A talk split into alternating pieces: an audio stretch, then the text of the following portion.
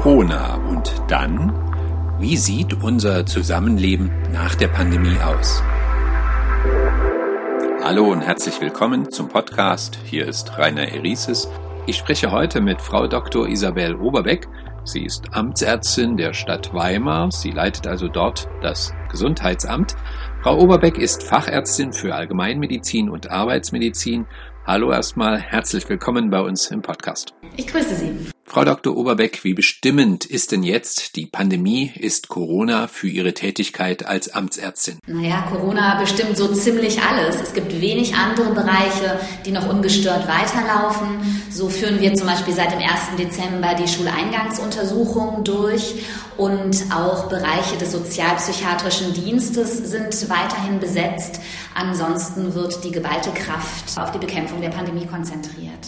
Also alles auf Corona. Berichte häufen sich ja über überlastete Gesundheitsämter. Überlastung auch für Sie in Weimar? Ja, das spüren wir sehr extrem. Also es war auch so, dass in den anderen Pandemiewellen die Belastung extrem stark war. Jetzt in der vierten Welle haben wir einfach Inzidenzen, die noch nie da gewesen sind und äh, wo wir trotz Mobilisierung aller Kapazitäten wirklich an die absoluten Grenzen stoßen und äh, eine tagesaktuelle Ermittlung von Kontaktpersonen auch äh, in Gänze gar nicht mehr möglich ist. Mhm. Infektionsketten aufspüren, dokumentieren, unterbrechen. Dafür die Kontaktermittlung momentan für Sie also die Hauptaufgabe im Gesundheitsamt. Ja, wir äh, versuchen natürlich durch äh, die Kontaktpersonenermittlung die vierte Welle ein Stück weit unter Kontrolle zu halten. In Gänze gelingt uns das zurzeit nicht.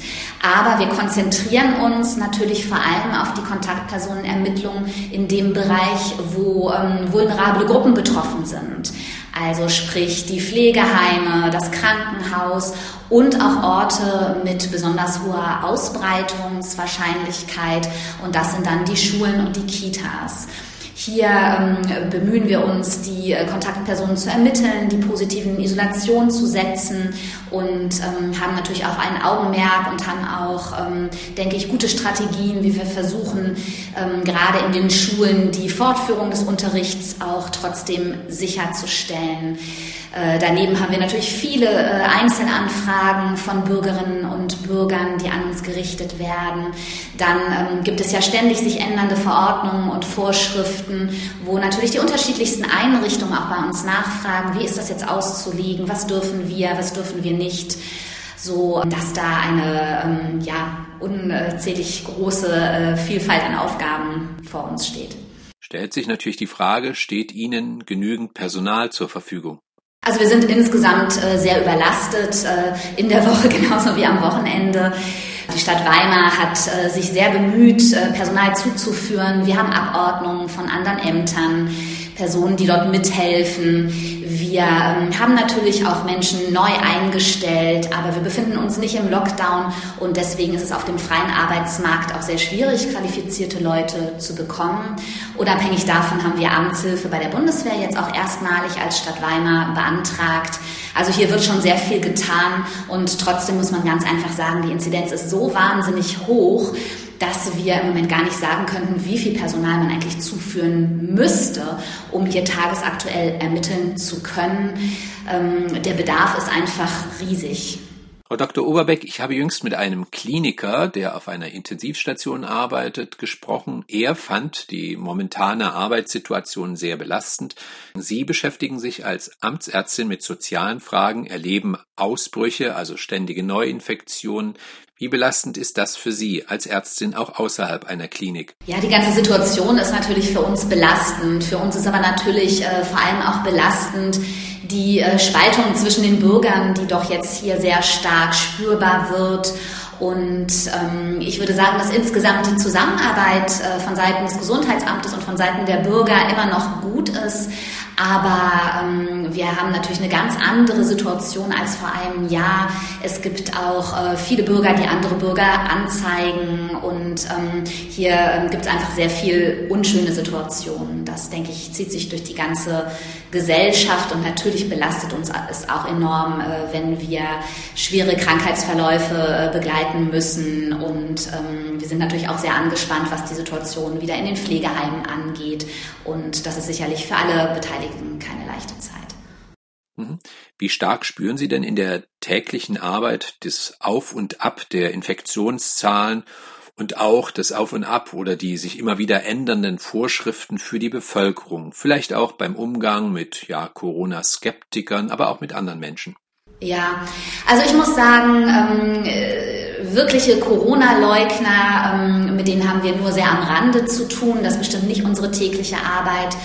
Aber die Situation ist jetzt ganz anders als zum Beispiel vor einem Jahr. Vor einem Jahr war allgemein anerkannt, dass das Einzige, was wir ähm, in der Hand haben, die Quarantäneanordnungen sind und die Kontaktpersonen äh, und die Beschränkung der Kontakte, um die Bevölkerung zu schützen.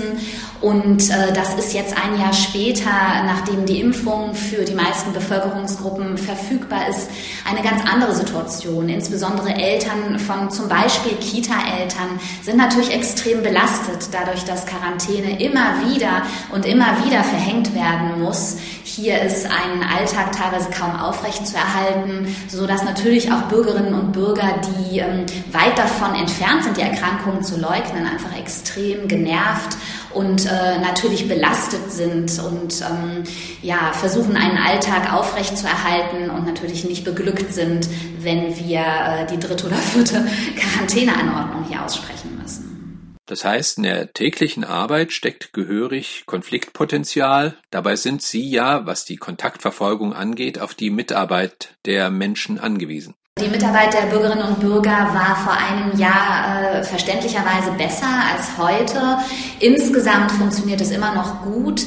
Wir können aber natürlich wenig dagegen tun, wenn jetzt ein Bürger dann doch einen positiven Schnelltest lieber im Papierkorb verschwinden lässt, als an uns zu melden. Äh, da haben wir natürlich äh, überhaupt gar keine Möglichkeiten. Und äh, auch in der Kontaktpersonenermittlung ist es natürlich wichtig, dass die Aussagen korrekt sind. Deswegen, um das auch zu erzeugen, bemühen wir uns um eine gute Öffentlichkeitsarbeit, was eben die Tageszahlen angeht, aber auch den Wochenbericht, den wir jetzt einmal in der Woche aus Weimar veröffentlichen, um einfach ähm, ja, möglichst viel, möglichst viel Transparenz der Bevölkerung zu bieten. Wir sind auf die Zusammenarbeit angewiesen. Ohne die Zusammenarbeit können wir natürlich auch nicht gut ermitteln. Und was die Durchsetzung der Maßnahmen angeht, ist es so, dass wir natürlich nur stichprobenartig das kontrollieren können. Wir haben Hilfe vom Ordnungsamt, aber natürlich kann äh, bei weitem nicht jede Quarantäneanordnung kontrolliert werden.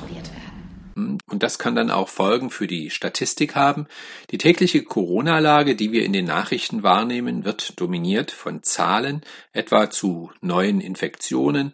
Immer wieder gibt es Berichte von Meldefehlern und so weiter. Wie hoch ist denn die Dunkelziffer bei all den Zahlen? Wie viel an Infektionen wird nicht erfasst? Naja, also bei den Infektionszahlen gibt es sicherlich eine extrem hohe Dunkelziffer. Wir gehen nicht davon aus, dass die Inzidenz, die täglich ermittelt wird, die Anzahl an Infizierten ist. Das ist vollkommen klar. Hier werden wir sehr viel höher liegen.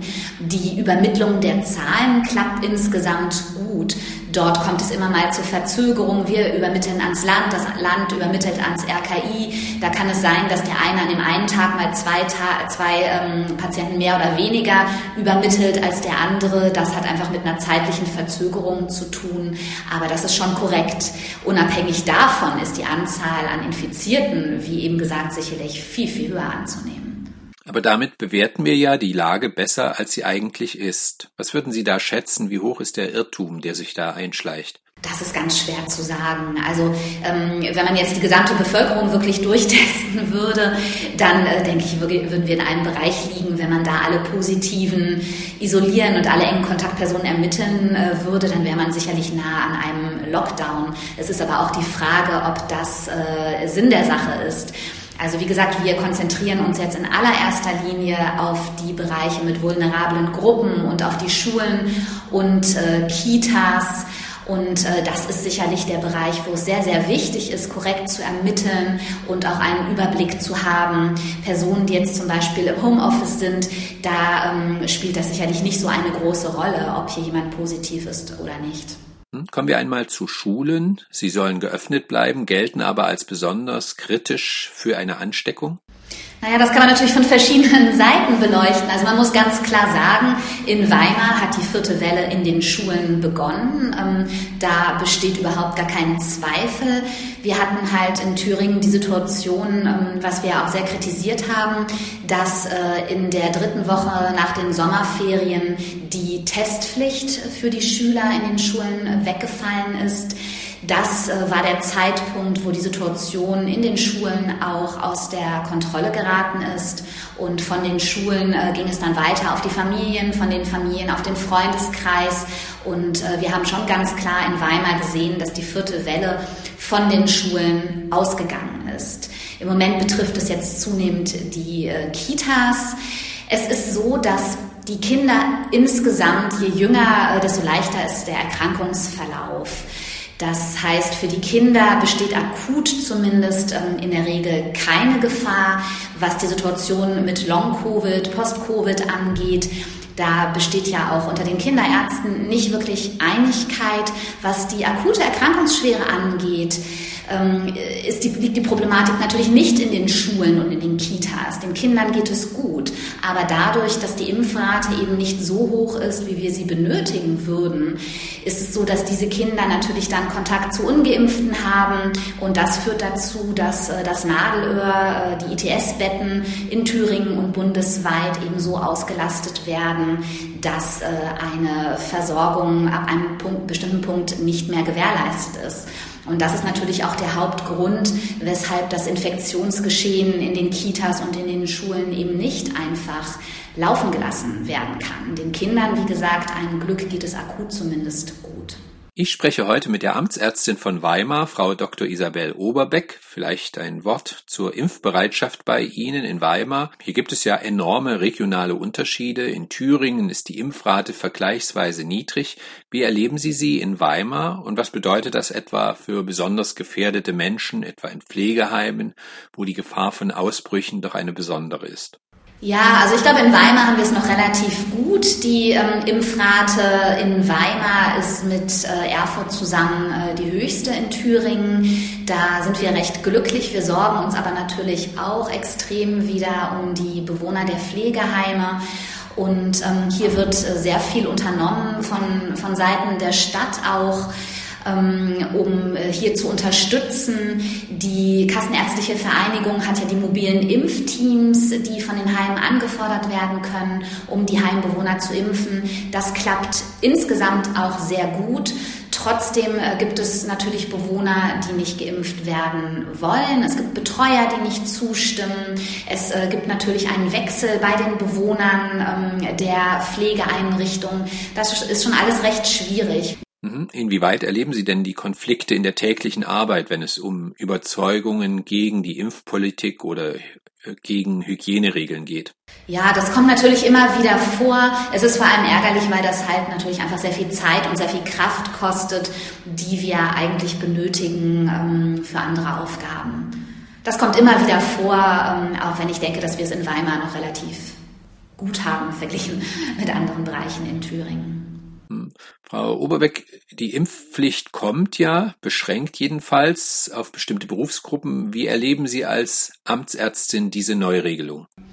Ja, also meine private Meinung dazu ist ganz klar. Ich bin für eine Impfpflicht. Ich bin für eine allgemeine Impfpflicht, nicht nur berufsgruppenbezogen für Erwachsene. Es ähm, ist so, dass uns das für die vierte Welle nicht mehr helfen wird.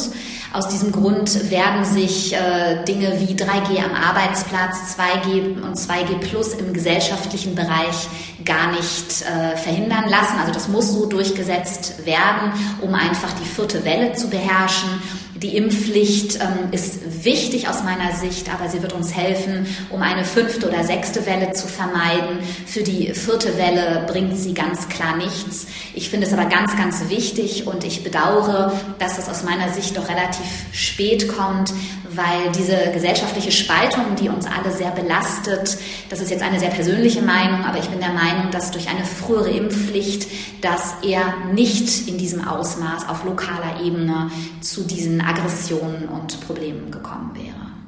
Nun bekommen wir ja durch Medien ständig mit, dass es doch oft unterschiedliche Meinungen auf Bund, Land oder kommunaler Ebene gibt, verbunden mit verschiedenen Regelungen. Ich nenne das jetzt mal Kompetenzüberschneidungen. Das müssen Sie ja irgendwie den Menschen in Weimar tagtäglich vermitteln. Was würden Sie sich denn von der Politik wünschen vielleicht? Ja, ich ähm, wünsche mir natürlich von der äh, Landespolitik, dass wir wirklich angehört werden, ähm, gerade was auch ähm, jetzt das Bildungsministerium angeht. Ich finde, wir haben viele gute Konzepte, ähm, jetzt gerade in Weimar, was zum Beispiel das Vorgehen an Schulen angeht. Und ich wünsche mir dort einfach Unterstützung dass ähm, unsere Maßnahmen dort unterstützt werden und dass wir nicht ähm, durch ein Kompetenzgerangel dann ähm, wichtige und wertvolle Maßnahmen äh, wieder ad acta legen müssen. Und ähm, ja, ich hoffe einfach, dass wir zusammen auf diese Weise uns einfach den Herausforderungen stellen und äh, für alle Beteiligten hier das Beste rausholen können. Kommen wir zum Abschluss vielleicht noch zu Risiken und Chancen aus der Pandemie. Vielleicht ein Wort von Ihnen. Sie sind ja Amtsärztin. In Vor-Corona-Zeiten gab es ja durchaus auch Kritiken seitens der Amtsärzte, dass sie doch eine wichtige Funktion im öffentlichen Gesundheitswesen erfüllen. Aber die Anerkennung die öffentliche, die Anerkennung ließ oft zu wünschen übrig. Und das müsste sich ja jetzt in der Corona-Zeit geändert haben, oder? Ja, das ist natürlich so. Ein Gesundheitsamt hat unzählige Aufgaben und ähm, in der Vergangenheit wurden die Gesundheitsämter ja wirklich auch kaputt gespart. Das, äh, die personelle Besetzung war katastrophal. Und äh, es gibt ja viele Pflichtaufgaben, die in der Vergangenheit äh, gar nicht erfüllt werden konnten. Und äh, die Pandemie ist äh, eine, äh, stellt einen Bereich äh, dar, der eben äh, ganz klar jetzt aufzeigt, was passiert, wenn niemand gewappnet ist, wenn niemand gerüstet ist für eine Notsituation. Und so gibt es natürlich ganz viele Bereiche in den Gesundheitsämtern, die ähm, sehr viel besser äh, aufgestockt werden müssten personell. Und das ist jetzt natürlich ja schon wirklich bundesweit auch sehr in den Fokus äh, geraten. Ein Glück. Und es ist auch etwas schon passiert, auch wenn äh, ich denke, dass das eben so noch nicht ausreicht. Aber das ist eine Chance darum, jetzt zu kämpfen, ähm, das Ansehen und auch wirklich die personelle Besetzung der Gesundheitsämter hier ganz anders in den Fokus zu rücken.